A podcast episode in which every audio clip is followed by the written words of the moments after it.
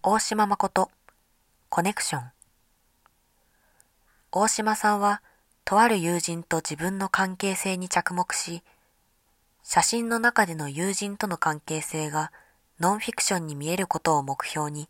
制作に取り組みました。ページをめくると非常に距離感が自然で近しく感じられる写真が多く並びます。聞いたところによると風景や物を撮るよりも人を撮ることへの高揚感は格別で、人物写真を撮っていく中でテンションが上がると、風景や建物のいい写真が撮れるんだそうです。友人と大島さんの会話を想像しながら、写真全体の雰囲気をお楽しみいただけたらと思います。ぜひ、写真集を手に取ってご覧ください。